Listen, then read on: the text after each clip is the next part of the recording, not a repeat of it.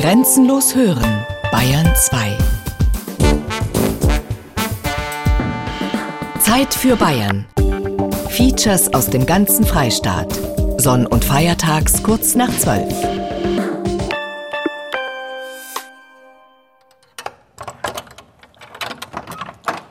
Wir gehen jetzt auf den Martinsturm.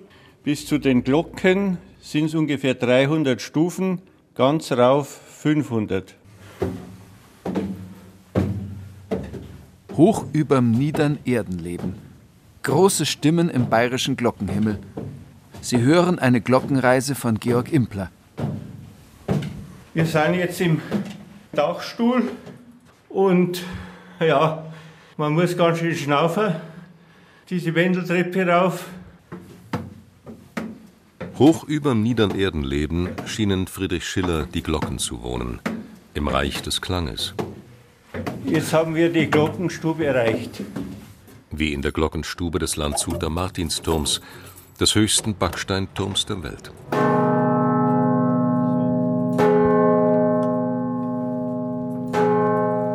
Auf fast 80 Metern Höhe harren hier seit Jahrhunderten zehn Glocken. In heiliger Gefangenschaft, wie Hans Carosser empfand, wiegen sich in ihrem luftigen Zerrei nach dem Bild Victor Hugos und schlagen die Stunden und hüten den Gleichlauf der Tage, laden zu Festen und Feiertagen, ordnen das Leben und geben ihrer schönen Stadt den Rhythmus vor. Sie wissen um die Sorge der Stunde wie um die Schicksale der Jahrhunderte, um Krieg und Frieden, um freudige und furchtbare Zeiten. Auch um die eigenen. Dreimal schon drohten die Landshuter Glocken zu vergehen.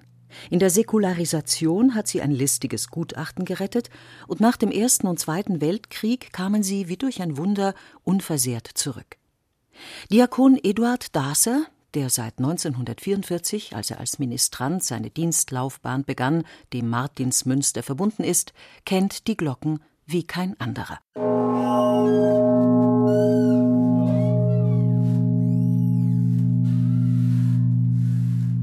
Dieser Anschlag war jetzt von der Propsglocke, der größten Glocke hier mit 140 Zentner, die zweitgrößte der Erzdiözese München und Freising.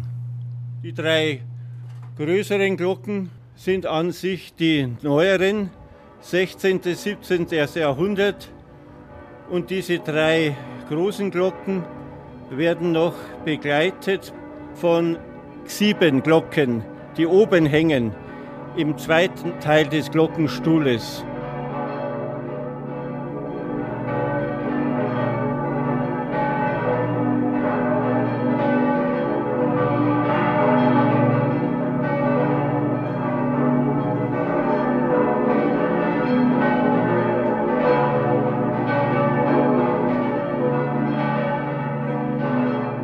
Glockenstimmen, ob von der Landshuter Martinsbasilika, von Kathedralen oder Wallfahrtskapellen, aus ehrwürdigen Münstertürmen, Dorfkirchen oder prunkvollen Barockstiften, lassen uns aufhorchen, entrücken uns der Alltagshast. Ob sie zu Häupten erdröhnen oder dünn verschollen aus weiter Ferne rufen, sie rühren an den Seelengrund, als käme ihr Klang nicht aus dem Erz, sondern aus der Zeitlosigkeit, aus Abendstille und Ferne. Kindheit und Heimat, aus dem Ewigen im Endlichen. Jeder, der Ohren hat zu hören, weiß darum. Dichtern und Malern wurden Glocken zu Metaphern für Heimat und Frieden, für das Heilige, für Ordnung, Freiheit und Glück, aber auch für Aufruhr und Zerfall, Krieg, Brand und Tod. Der französische Schriftsteller und Diplomat François René Vicomte de Chateaubriand, ab 1830 übrigens Ehrenmitglied der Bayerischen Akademie der Wissenschaften, schilderte in seiner autobiografischen Erzählung René, welche Empfindungen der Klang der Glocken bei seinem Helden hervorriefen. An Sonn- und Festtagen vernahm ich oft im dichten Forst zwischen den Bäumen das Läuten der fernen Glocke, welche den Landmann zur heiligen Messe rief. An den Stamm einer Ulme gelehnt, lauschte ich still den frommen Klängen.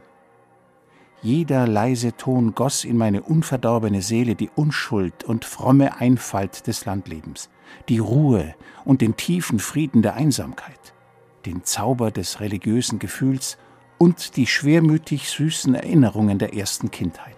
Es schien ihm wunderbar und bemerkenswert, dass die Kunst erfunden wurde, durch einen Klöppelschlag in ein und derselben Sekunde in tausend verschiedenen Herzen ein und dieselbe Empfindung zu wecken.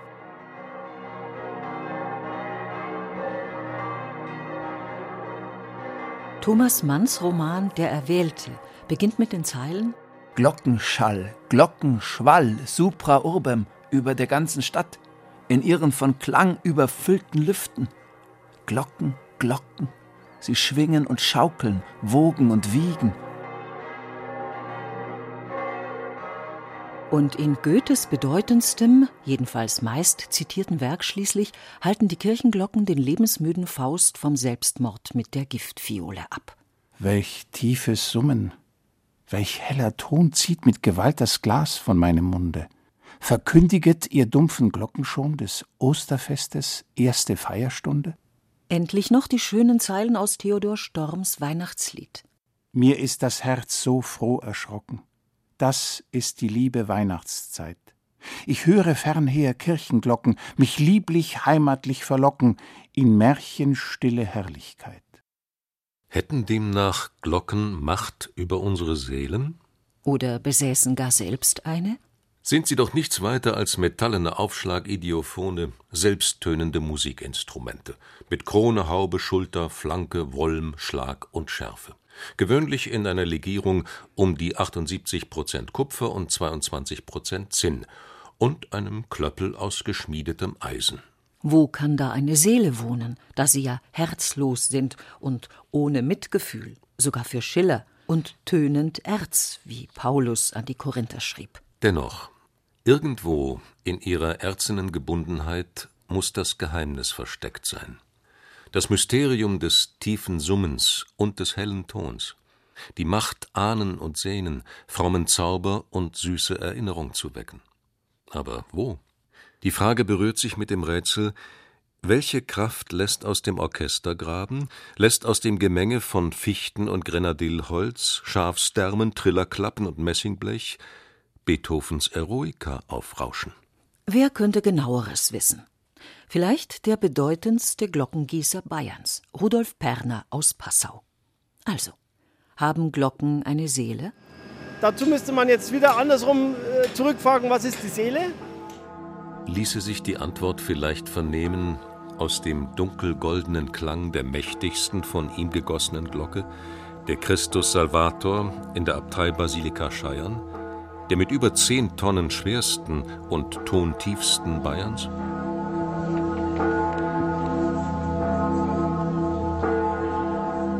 Es scheint, man ist gut beraten, sich an das Fass- und Greifbare zu halten, das den Glocken zuallererst anhängt. Denn sie sind ein Gebild aus Erde und Feuer, in des Stammes tiefer Grube, aus Lehm geformt und mit der Flamme Hilfe gebaut, wie Friedrich Schiller 1788 bei Johann Mayer in Rudolstadt beobachtete. Am Glockenguss, den er danach in seinem berühmten Lied schilderte, hat sich seither kaum etwas geändert. Schon gar nicht in Passau. In der Dreiflüsse-Stadt ist die Gießerkunst seit bald 900 Jahren zu Hause. Es ist Freitag und geht auf 11 Uhr Vormittag zu. Am Hackelberg, vom linken Donauufer, etwa 300 Meter bergauf in der Stephansstraße 18 bis 20, herrscht reges Treiben.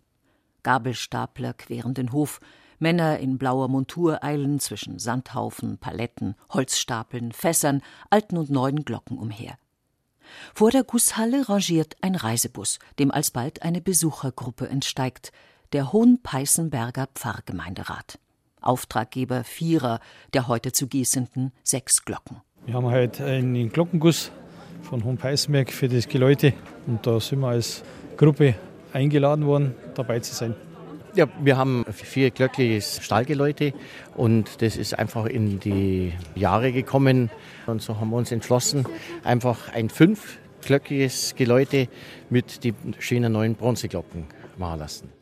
Etwas Geduld müssen Sie noch aufbringen. So ein Guss lässt sich nicht auf die Stunde genau planen. Darum war die mythische Sterbestunde Jesu, also Freitag um drei Uhr nachmittags, zwar von den alten Glockengießern vorgesehen, wie oft das aber gelang, ist ungewiss. Bei Perne wurde freitags gegossen, aber meist schon gegen Mittag. Also haben die Gäste jetzt um 11 Uhr noch etwas Zeit, sich von einer kundigen jungen Angestellten in diese Handwerkskunst einführen zu lassen. Vor einem Glockenlängsschnittmodell erfahren sie, das ist eine Glockenschablone oder Rippe, sagen wir auch dazu. Und hier drinnen ist eben schon alles festgelegt. Wie groß, wie schwer und welchen Klang das die Glocke bekommt. Wenn wir jetzt zum Beispiel mal diese Glocke nehmen und ich schlage die Glocke mal oben an oder unten, hat man ja schon einen Unterschied, ne? Jetzt haben wir da aber nicht nur die zwei Töne drin, sondern insgesamt fünf Haupttöne und dann halt noch Zwischentöne dazu. Und das ergibt dann eben den Klang der Glocke. Und zwar nicht irgendeinen Klang, sondern genau den bestellten, der sich etwa in ein bestehendes Ensemble einfügt oder zusammen mit anderen Glocken ein bestimmtes Klangmotiv ergibt. Das liegt in der Verantwortung des Gießmeisters, also Rudolf Perners. Die Glocken werden auf 16. Halbton gestimmt. Wenn Sie sich auf ein Klavier vorstellen, zwischen zwei nebeneinander liegenden Tasten unterscheidet der Glockengießer noch 16 Mal. Das ist natürlich eine Genauigkeit, die gerade noch im hörbaren Bereich liegt. Kompliziert ist es deswegen, weil in einer Glocke nicht nur ein Ton ist, sondern mehrere Teiltöne, die miteinander harmonieren sollen. Wer noch tiefer zu schürfen wünscht, sei auf die Schedula diversarum artium verwiesen, die Notizen über verschiedene Künste des Rogerus von Helmarshausen. Der verfasste anfangs des 12. Jahrhunderts in der an der Oberweser gelegenen und für seine Schreib- und Goldschmiedekunst berühmten Reichsabtei die inhaltsreichste und bedeutendste Anleitung zur Mahl-, Glas- und Goldschmiede, Orgelbau und eben zur Glockengießerkunst, die aus dem Mittelalter überliefert ist. Im 84. Kapitel mit der Überschrift De Campanis Fundendis widmet er sich ihr ausführlich und gibt etwa die heute noch praktizierte Anweisung Ligno longo et torrido Comove cuprum. Rühre das Kupfer mit einem langen und dürren Holze, und wenn du merkst, dass es gänzlich flüssig geworden, so füge das Zinn hinzu. Für das Füllen der Form mit der glühenden Glockenspeise, auch heute noch der spannendste Moment, wie man bei Perner sieht, riet Rogerus von Helmershausen Atipedisque viris strenuis Rufe ernste und in dieser Kunst erfahrene Männer zur Stelle. Lasse sie den Topf aufheben, mit aller Vorsicht zur Form tragen und die Glockenspeise langsam einfüllen. Die nach dieser Anleitung gegossenen, nur selten erhalten gebliebenen Glocken heißen nach dem Pseudonym des Rogerus von Helmarshausen heute noch Theophilus-Glocken. Man nennt sie auch Bienenkorbglocken, weil sie mit ihrer von der Schulter steil und gerade abfallenden Flanke den strohgeflochtenen Bienenkörben ähneln. So wie die älteste Bronzegussglocke Bayerns. Sie hängt im Turm der Pfarrkirche Mariä Namen von Iggensbach im Landkreis Deggendorf, ist 45 Zentimeter hoch, auf das Jahr 1144 datiert und wird nur noch als Totenglöckchen geläutet, von Hand.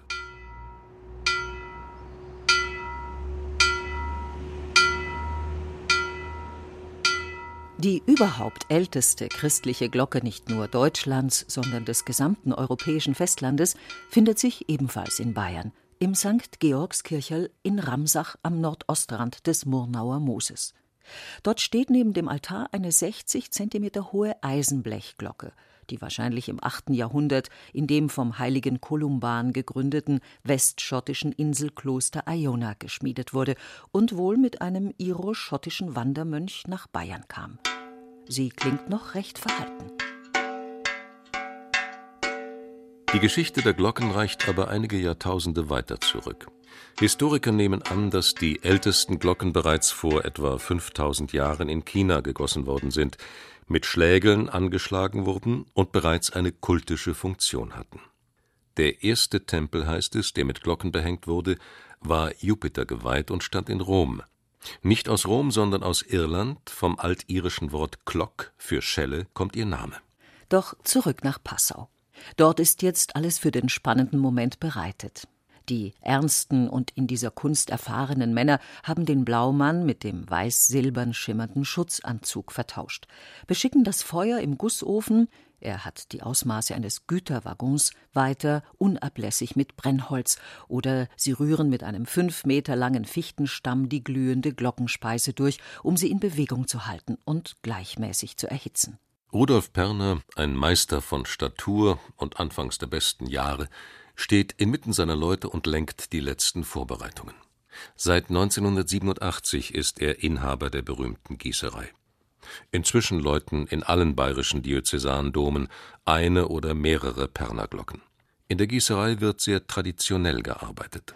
Dann die Glocke entsprechend zu machen, ist dann die zweite Herausforderung, dass man mit den alten Formverfahren eine Genauigkeit in dieser Ordnung erreichen kann. Das geht aber und man sieht auch, dass modernere Verfahren auch nicht genauer sind. Es kommen also nicht etwa Hochpräzisionsfräsmaschinen zum Einsatz, sondern Ziegel, Lehm, Asche, Kälberhaare, Zuckermelasse, Gerstenhäcksel, Hanf, Rindertalg, Wachs und Pferdemist und natürlich Kupfer und Zinn.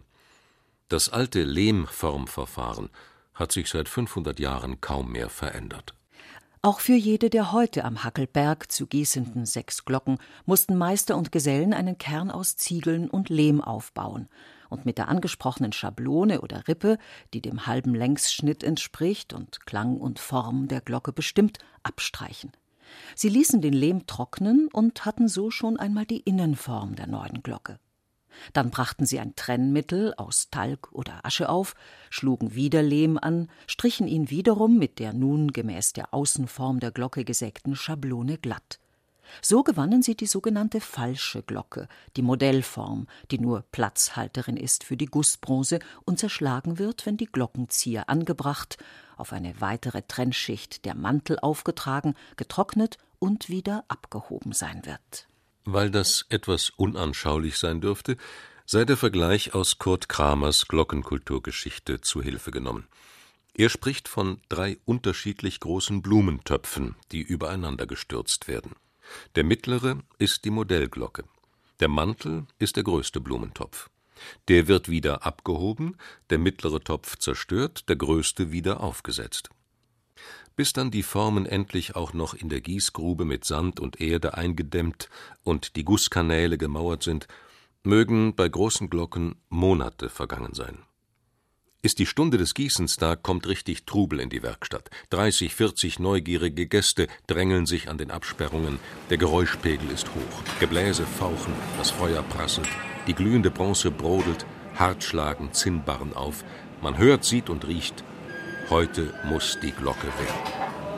Jetzt kommt die Schlacke runter, der Dreck vom Metall und dann kommt das Zinnrennen.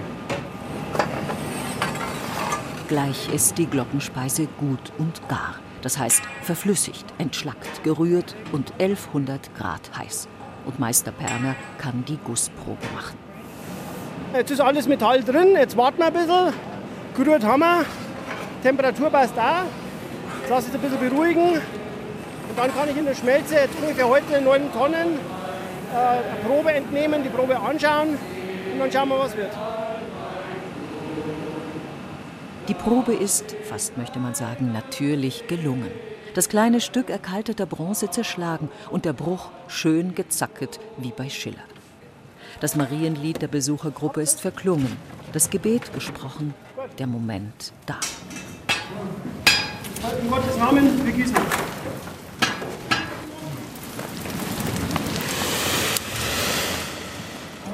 Die glühende Bronze schießt durch die Kanäle, die Formen füllen sich, die Windpfeifen fauchen, und in drei bis vier Wochen, wenn die Glocken abgekühlt, ausgegraben und die Klangproben bestanden sind, wird man wissen, ob sie ihren Meister loben.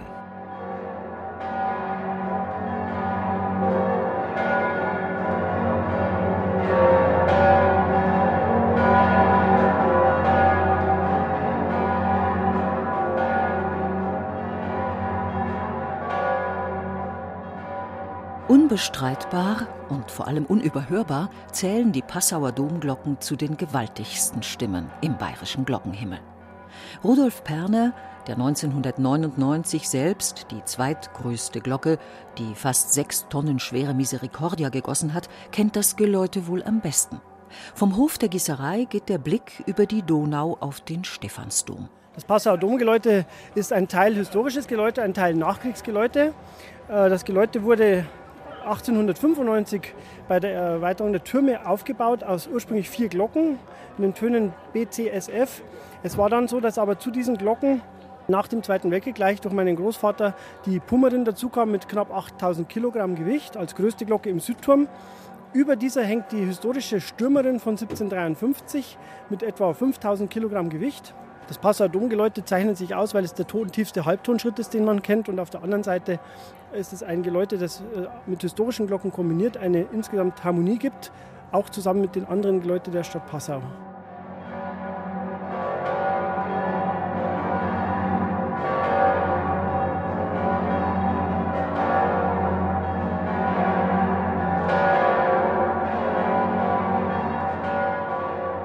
Zieht man von Passau ganz im Südosten des Freistaates eine Diagonale durch das Land, so trifft man weit im Nordwesten auf Würzburg und im Kiliansdom auf ein den Passauer Glockenstimmen so entgegengesetztes Klangbild, wie es kontrastreicher kaum geht. Als ob zu Passau das Raunen dunkler Donau sagen und für Würzburg der Frohsinn des Weinlands mit in die Form gegossen worden wäre. Doch bilden diese 2008 ebenfalls von Perner gegossenen acht silberhellen Zimbelglöckchen im Südwestturm des Kiliansdoms nur den kleineren Teil des Würzburger Domgeläutes. Das Hauptgeläut, elf der zwölf Glocken wurden 1965 von Friedrich Wilhelm Schilling in Heidelberg gegossen, wird angeführt von der über neun Tonnen schweren Salvatorglocke. Ihre Inschrift verkündet die Weihnachtsbotschaft Jesus Christus, Retter der Welt, komm in Frieden. Mit insgesamt 20 Glocken und einem Gesamtgewicht von 26 Tonnen erschallt in Würzburg Bayerns mächtigstes Kirchengeläut.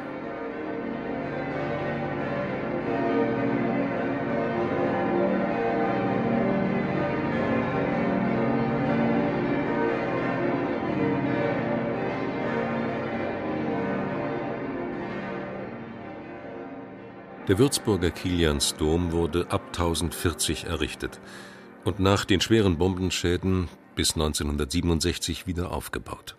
Mit einer Gesamtlänge von 105 Metern zählt er zu den eindrucksvollsten Monumenten der Saalierzeit. Im späten Mittelalter bereits trugen die vier Türme 13 Glocken. Zum mittelalterlichen Geläute gehörte zum Beispiel eine Margel mit 65 Zentnern Gewicht. Ihr Name leitete sich her von Martha, der Schwester des Lazarus, nach der man die Vorsteherin eines Siechenhauses benannte. Eine andere Glocke hieß Brennkatze und diente als Feuerglocke. Die Weinglocke verordnete als Nacht- oder Schlafglocke das Zusperren der Weinwirtschaften. Dergleichen Funktionsnamen sind abgekommen. Man braucht keine Blutglocke mehr, die zur Hinrichtung, keine Pestglocke, welche bei Pestgefahr läutete, keine Schiedglocke für die Leprösen und keine Schandglocke, wenn die Verbrecher der Stadt verwiesen wurden. Treuherzige Ausnahme die Spätzlesglocke in Freiburg im Breisgau. Jeden Freitagvormittag läutet sie aus dem herrlichen Turm des Münsters unserer lieben Frau zum Gedenken an die Kreuzigung Christi um 11 Uhr. Da wird es dann Zeit, das Spätzlewasser aufzusetzen.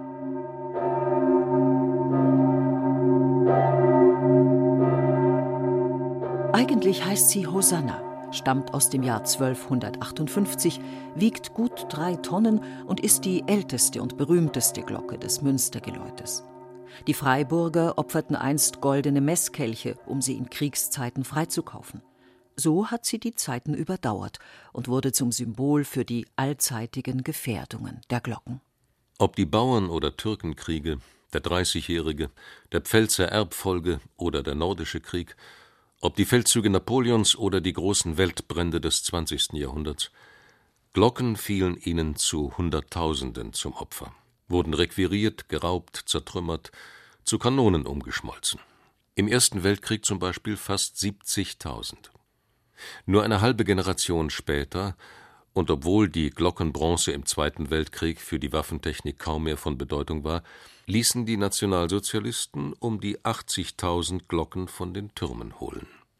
Ihr Motiv war ideologischer Natur. Sie wollten mit den Glocken auch die Botschaft des Göttlichen und die Stimme des Gewissens zum Schweigen bringen. Nicht wenige Menschen setzten ihr Leben aufs Spiel, um in waghalsigen Unternehmungen Glocken zu retten, wie etwa die Chiemgauer Bauern, die in einer Schneenacht eine der bereits verladenen Höhenmoserglocken wieder vom Waggon wuchteten, unter einem Berg Schnee tarnten und später im Wald vergruben. Und der frommen Finte einer Südtiroler Bäuerin ist es zu danken, dass die 1797 gegossene größte Glocke im 70 Meter hohen Granitturm von St. Lucia im Unterinn am Ritten noch läutet. Sie ist eine berühmte Wetterglocke und gehört zu den klangschönsten der Region. 1917 stand sie schon am Unterinner Kirchplatz zum Abtransport bereit. Da fiel der Moorbäuerin, als größte Hofbesitzerin hatte sie, das Transportgespann zu stellen, etwas ein. Sie gab den Knechten Weisung, ihre Ochsen seitenverkehrt anzuschirren. Ochsen ziehen aber nur auf der Deichselseite, an die sie von früh auf gewöhnt wurden. So mühten sie sich mehr gegeneinander als miteinander ab und brachten den Wagen mit der fast 60 Zentner schweren Glocke nicht vom Fleck. Da sich die Moorin auch jedes Einschlagen auf ihre Tiere verbat, zog das mit Ackerbau und Viehzucht offenbar wenig vertraute Konfiszierungskommando unverrichteter Dinge weiter. Dass mitunter auch Kanonen zu Glocken umgegossen wurden, dafür steht die großartige Pummerin im Wiener Stephansdom. Der wurde ja vom Passauer Bischof gegründet, nachdem ihm der österreichische Herzog Leopold IV. 1137 im Tauschvertrag von Mautern den Platz dafür überlassen hatte. Weit im Osten seines riesigen Bistums, das damals fast ganz Österreich umfasste, konnte nun dem heiligen Stephanus, dem Patron der Passauer Bischofskirche, ein weiteres Gotteshaus geweiht werden. Beide Städte kamen so zu einem Stephansdom und zu einer Pummerin als größter Glocke nur dass der Passauer Dom viel älter ist, die Wiener Pummerin dafür viel schwerer. Kein Wunder, bei 160 Türkenkanonen, die ihrem Gießer zur Verfügung standen. Woher er das Material hatte, ließ er als Inschrift am Glockenrand vermerken aus dem Erz der Kanonen, aus denen die Türken 1683 durch zwei Monden gegen Wien wüteten, bis sie durch kahlen Herzogen von Lothringen und die verbündeten christlichen Fürsten hinweggeschlagen wurden. Beim Neuguss 1951, die Pummerin ging in den letzten Kriegstagen zugrunde, hielt man sich kürzer. Gegossen bin ich aus der Beute der Türken, als die ausgeblutete Stadt nach tapferer Überwindung der feindlichen Macht jubilierte.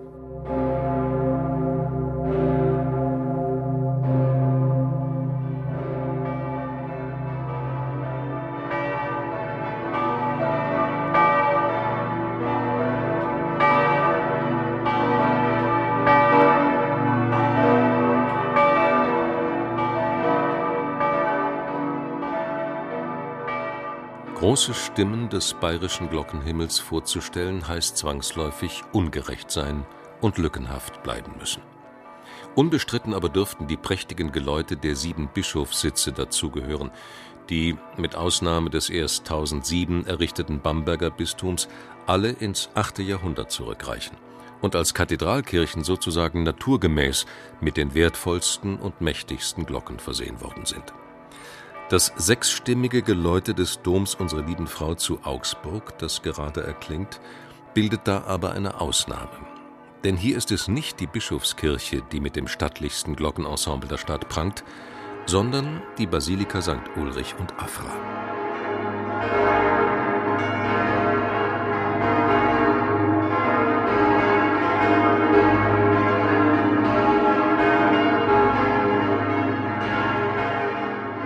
Wie diese Stimmgewalt zusammenkam, weiß der Glockensachverständige des Bistums, Pater Stefan Kling. Die Basilika St. Ulrich und Afra ist natürlich eine ganz wichtige Stätte für das Bistum Augsburg neben dem Hohen Dom. Denn die Grabeskirche der heiligen Afra ist über einem römischen Gräberfeld gebaut worden.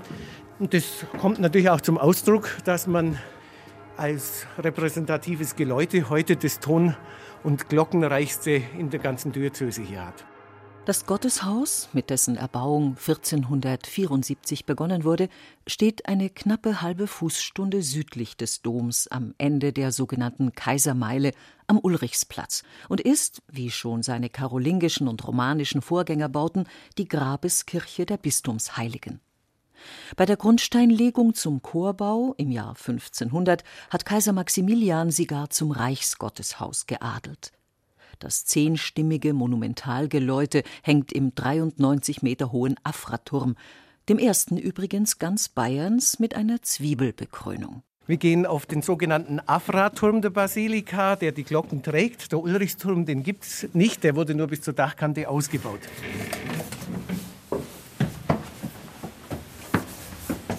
Kommt jetzt zuerst zu einem Treppenturm mit Steinstufen, der außen am Turm ins Eck eingebaut ist.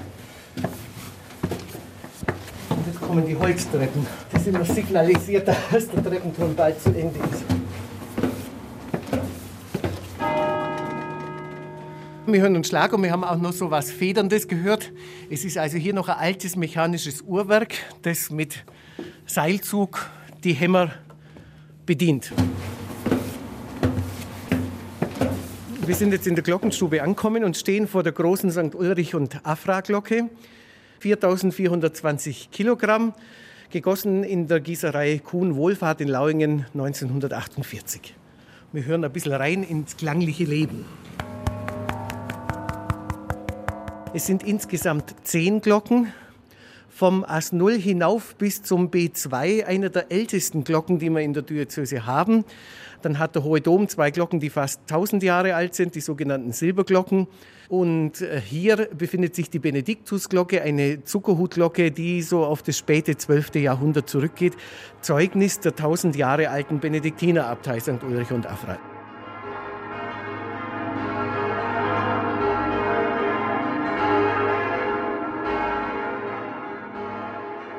Wurde das 15 vor Christus von Kaiser Augustus am Lech gegründete Augusta Vindelicorum zur Verwaltungshauptstadt der römischen Provinz Rätien, so war das auf Befehl von Kaiser Mark Aurel errichtete und 179 nach Christus eingeweihte Castra Regina, also Regensburg, der militärische Hauptstützpunkt. Augsburg dürfte schon in der Spätantike Bischofssitz gewesen sein und auch das Regensburger Bistum hat wohl schon Jahrzehnte bestanden, als es 739 von Bonifatius formell kanonisiert worden war. Zudem residierten hier an der Donau seit dem 6. Jahrhundert die agilolfingischen Herzöge.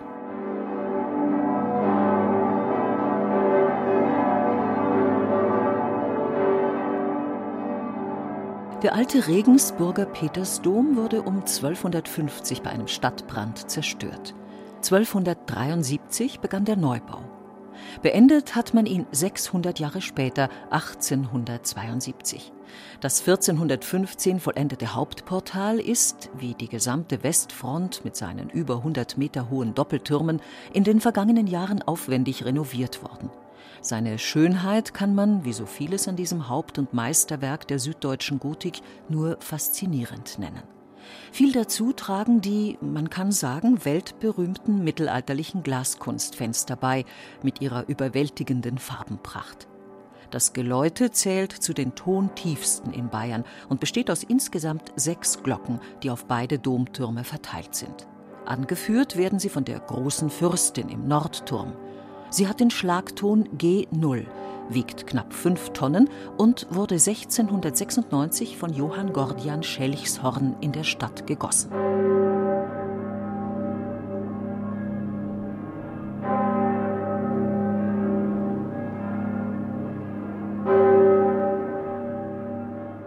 Die Nürnberger Lorenzkirche zählt zu den bedeutendsten Werken gotischer Baukunst in Deutschland. Mitte des 13. Jahrhunderts begonnen, wurde sie, finanziert nicht etwa von einem Bischof oder einem Domkapitel, sondern von wohlhabenden Stadtbürgern, nach knapp 220-jähriger Bauzeit vollendet und mit einzigartigen Kunstwerken ausgestattet. Sie war eine der ersten Kirchen in Deutschland, die evangelisch-lutherisch wurden. Die Kunstschätze blieben in der Bilderstürmerei der Reformationszeit verschont, vielleicht weil man das Andenken der Stifter, also der eigenen Vorfahren, nicht schmälern wollte So ziehen etwa der schon fast überirdisch schöne Engelsgruß von Veit Stoß, das Sakramentshaus von Adam Kraft oder die Glasfenster bis heute ungezählte Gläubige, Kunstfreunde und internationale Touristen in den Bann. In den Bann ziehen wird jeden, der hören kann, auch das einzigartige Glockenensemble von St. Lorenz. Pfarrerin Claudia Voigt kennt seine Geheimnisse. Ja, dann gehen wir mal auf den Nordturm der Lorenzkirche.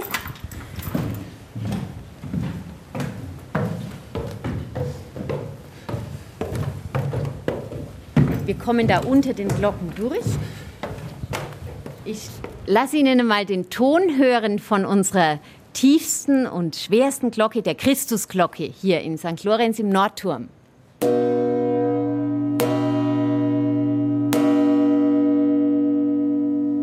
Die Christusglocke läutet jeden Freitag um 15 Uhr als Erinnerung an die Sterbestunde Jesu. Und sie läutet natürlich bei allen großen Festtagen. Die Christusglocke mit dem Schlagton H0 wiegt fast viereinhalb Tonnen und wurde 1953 von Friedrich Wilhelm Schilling in Heidelberg gegossen.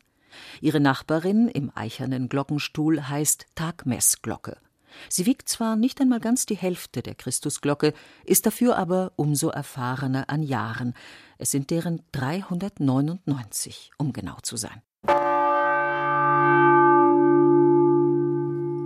Jetzt haben Sie gerade die Tagmess gehört, eine unserer drei alten Damen in St. Lorenz zusammen mit Laurentia und der Garausglocke.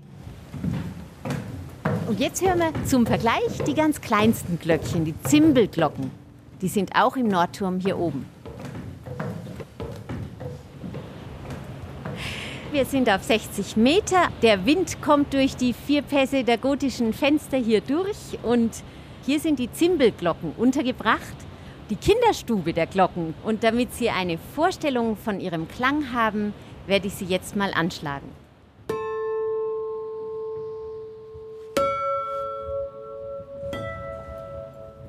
Die Glocken sind alle nach dem Krieg erst hereingekommen. Mit ihrem hellen Klang machen sie das unverwechselbare Gesamtgeläut der Lorenzkirche aus mit insgesamt 16 Glocken.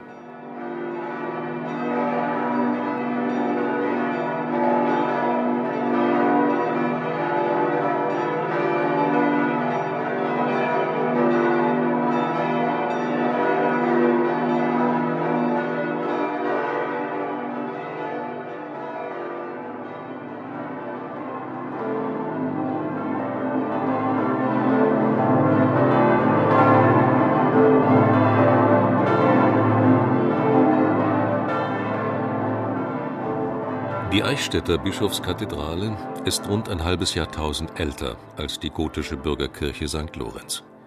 Ihre Ursprünge gehen auf den Gründungsbau des heiligen Willibald im 8. Jahrhundert zurück. Von dieser bereits zwölf Meter breiten Steinkirche haben sich Mauerteile im Ostchor erhalten. Über Jahrhunderte hat man am Willibaldsdom gebaut und abgerissen, ihn erweitert und erhöht. Romanik, Gotik und Barock prägen das heutige Erscheinungsbild. Die beiden romanischen Chorseitentürme tragen 18 Glocken. Thomas Winkelbauer, der Glockensachverständige im Diözesanbauamt, kennt ihre Geschichte und führt zuerst in den Südturm mit den drei ältesten und wertvollsten Glocken des Domes. Sie stammen aus dem 13. Jahrhundert und wurden in Würzburg und Nürnberg gegossen. Es ist einfach bewegend, diese drei Glocken zu hören, die im Ton sogar zueinander passen. Und allein dieses Motiv F, G, Ass mit diesem Halbtonschritt ist sehr, sehr bewegend. Und wenn man dann noch bedenkt, zu welcher Zeit diese Glocken gegossen worden sind, mit welchen technischen Möglichkeiten, dann kann man eigentlich nur vor Ehrfurcht erstarren vor diesen Glocken und hier stehen und, und das einfach nur bewundern. Ich schlage die Tonfolge dieser drei Glocken an. Ich beginne mit der kleinsten Ass.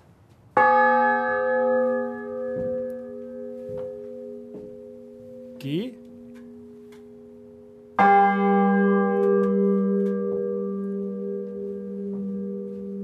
Die Willibaldsglocke F.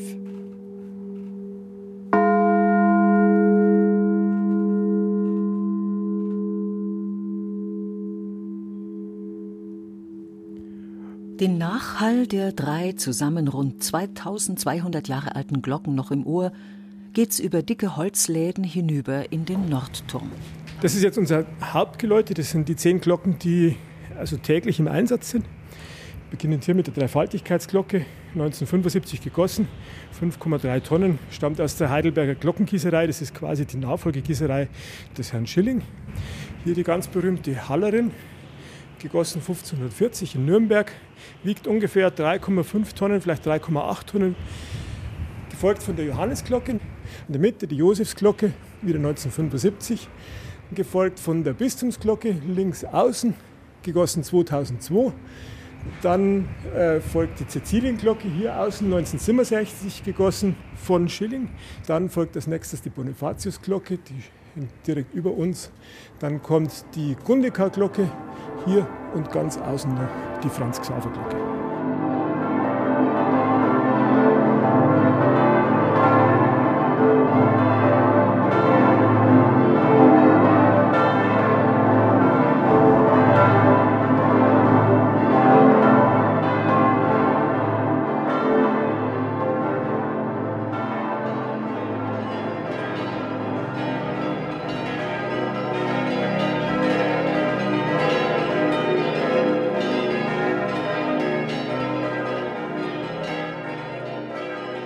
Fraglos sind in allen bayerischen Bezirken neben den Bischofskathedralen viele bedeutende Gotteshäuser mit großartigen Glockenschätzen zu finden.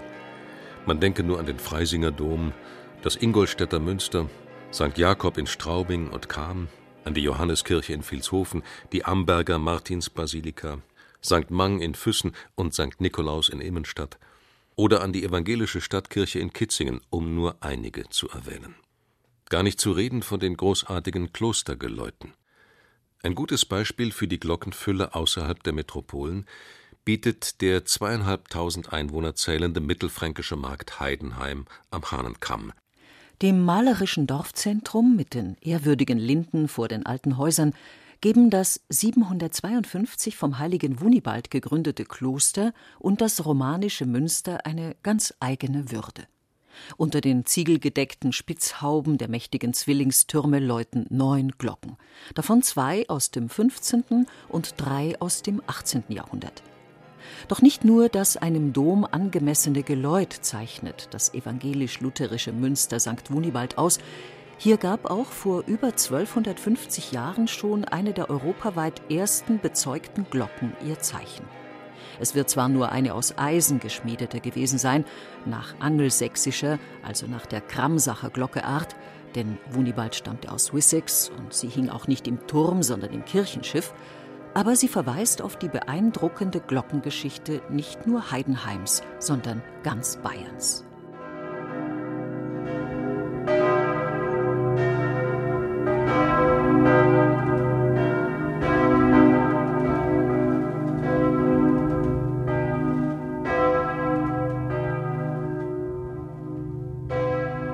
Zum Bamberger Dom, St. Peter und St. Georg hat Kaiser Heinrich II. 1004 den Grundstein gelegt und drei Jahre darauf dann das Bistum gegründet. Das Geläut auf den zwei Osttürmen besteht aus zehn Glocken. Acht befinden sich im Südost, die zwei Kaiserglocken im Nordostturm. Auf diese ist Markus Willinger, der Bamberger Diözesanmusikdirektor und Glockensachverständige, besonders stolz. Wir sind jetzt im sechsten Geschoss des Nordostturms und stehen vor der altehrwürdigen äh, Heinrichsglocke, die im Jahre 1311 gegossen wurde. Wir schlagen sie mal kurz an.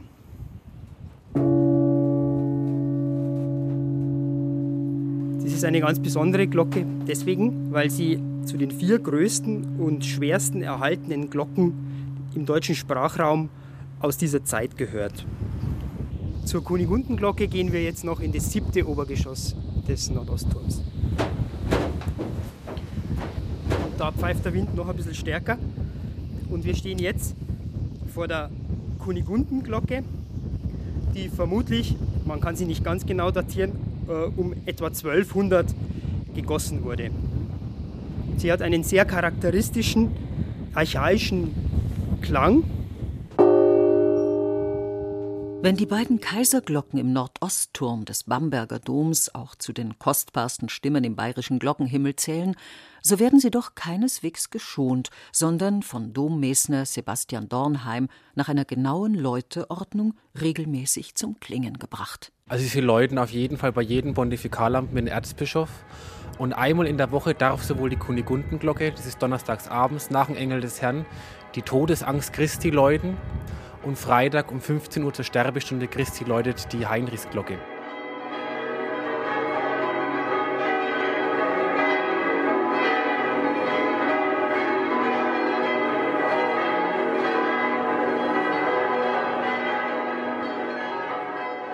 Selbst die mächtigsten Glocken lassen sich heute mit einem Zeigefinger am Schaltkasten in Bewegung setzen, wenn nicht ohnehin die gesamte Jahresläuteordnung im Computer eingespeichert ist.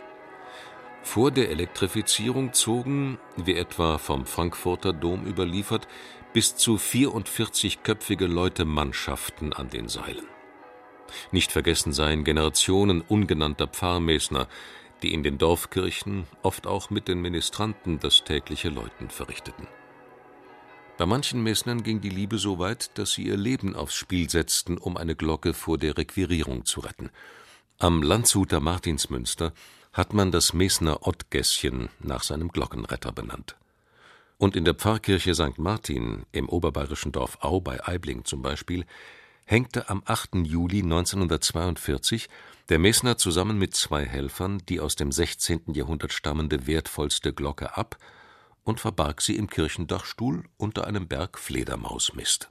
Zu den größten Stimmen, nicht nur im bayerischen Glockenhimmel, sondern ganz Deutschlands, zählen unwidersprochen die Susanna des Münchner Frauendoms und ihre neun Schwestern.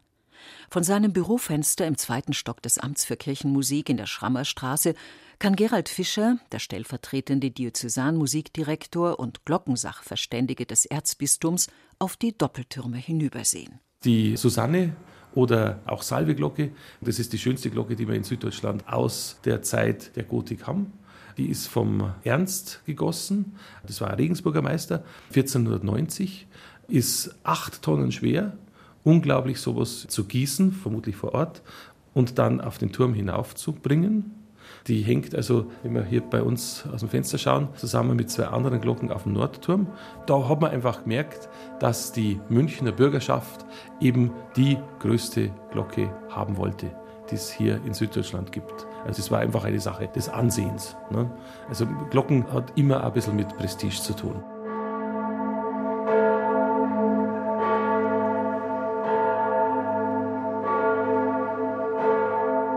Diesem Prestigedenken verdanken wir auch die vielleicht klangschönste, jedenfalls größte freischwingende mittelalterliche Glocke der Welt, die Gloriosa von Erfurt.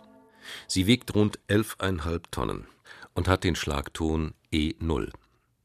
Fachleuten wie Laien gilt ihre Stimme als unergründlich, geradezu mythisch. Aus ewigen Fernen scheint sie uns anzurufen, und voller Dramatik ist ihre Geschichte. Man wollte mit ihr die größte neun Tonnen schwere Marienglocke der Mainzer Mutterkirche übertreffen. Fünf Versuche waren schon gescheitert. Dann verpflichteten die Erfurter den Meister Gerhard van Wau aus Holland. In der Nacht von Freitag auf Samstag, den 7. und 8. Juli 1497, goss er auf dem Platz zwischen Dom und St. Severi-Kirche die sechste Gloriosa. Sie läutete ein halbes Jahrtausend. Wie viele Glocken erlitt auch sie einen Haarrissschaden und erhielt 2004 im Glockenschweißwerk Lachenmeier in Nördlingen ihre wundervolle Stimme zurück.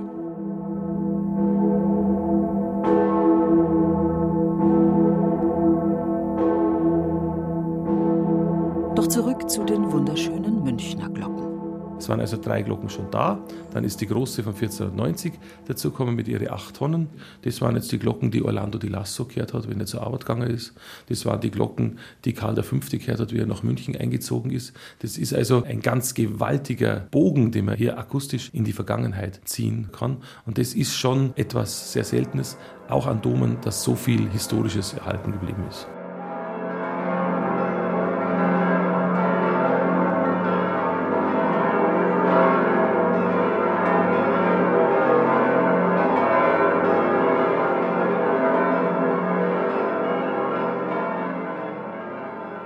Vivos voco, mortuos plango, fulgura frango.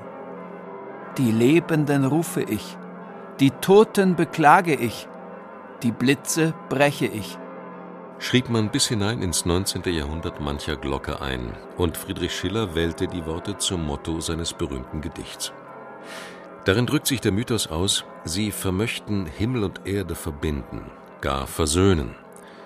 So wäre man wieder bei der Metaphysik angekommen. Und da wird es auch bei Glocken kompliziert. Vergleichsweise einfach dagegen ist die Frage zu beantworten, woher eigentlich das Zwölfuhrläuten kommt. Um es kurz zu machen, es geht auf die Türkenschlacht am 22. Juni 1456 zurück, nahe Belgrad und die wenige Tage später erlassene Bulle des Borgia-Papstes Calixtus III. Darin ordnete er an, dass eine oder mehrere Kirchenglocken mittags durch ihr Geläut die Gläubigen dazu aufrufen sollten, für einen Sieg der Ungarn zu beten.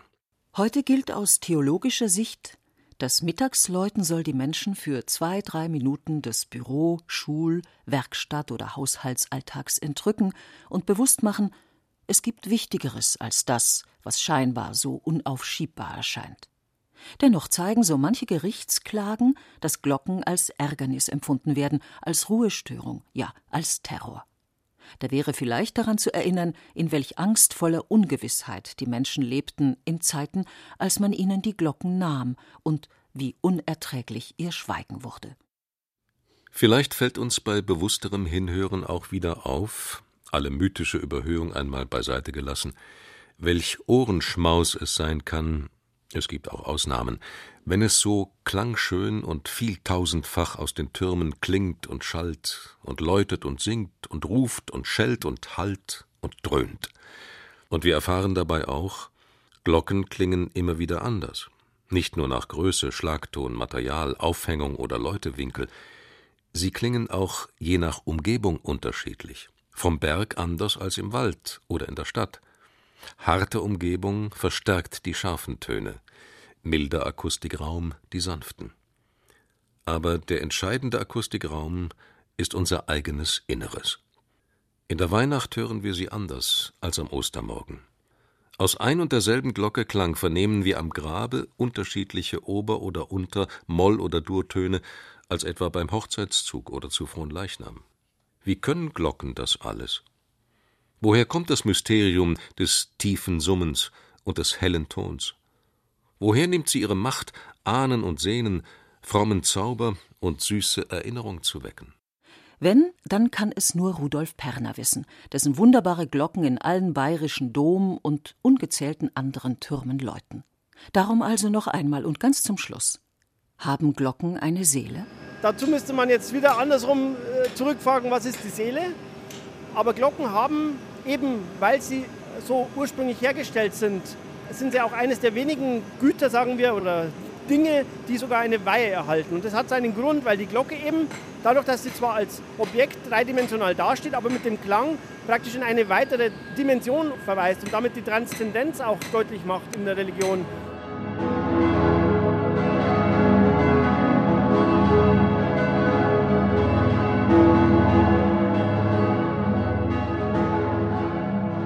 Hoch überm niedern Erdenleben. Große Stimmen im bayerischen Glockenhimmel. Sie hörten eine Glockenreise von Georg Impler. Die Sprecher waren Christa Posch, Gerd Heidenreich, Burkhard Tabinus und Hubert Mulzer. Technik Ruth Maria Ostermann. Regie Georg Impler, Redaktion Gerald Huber.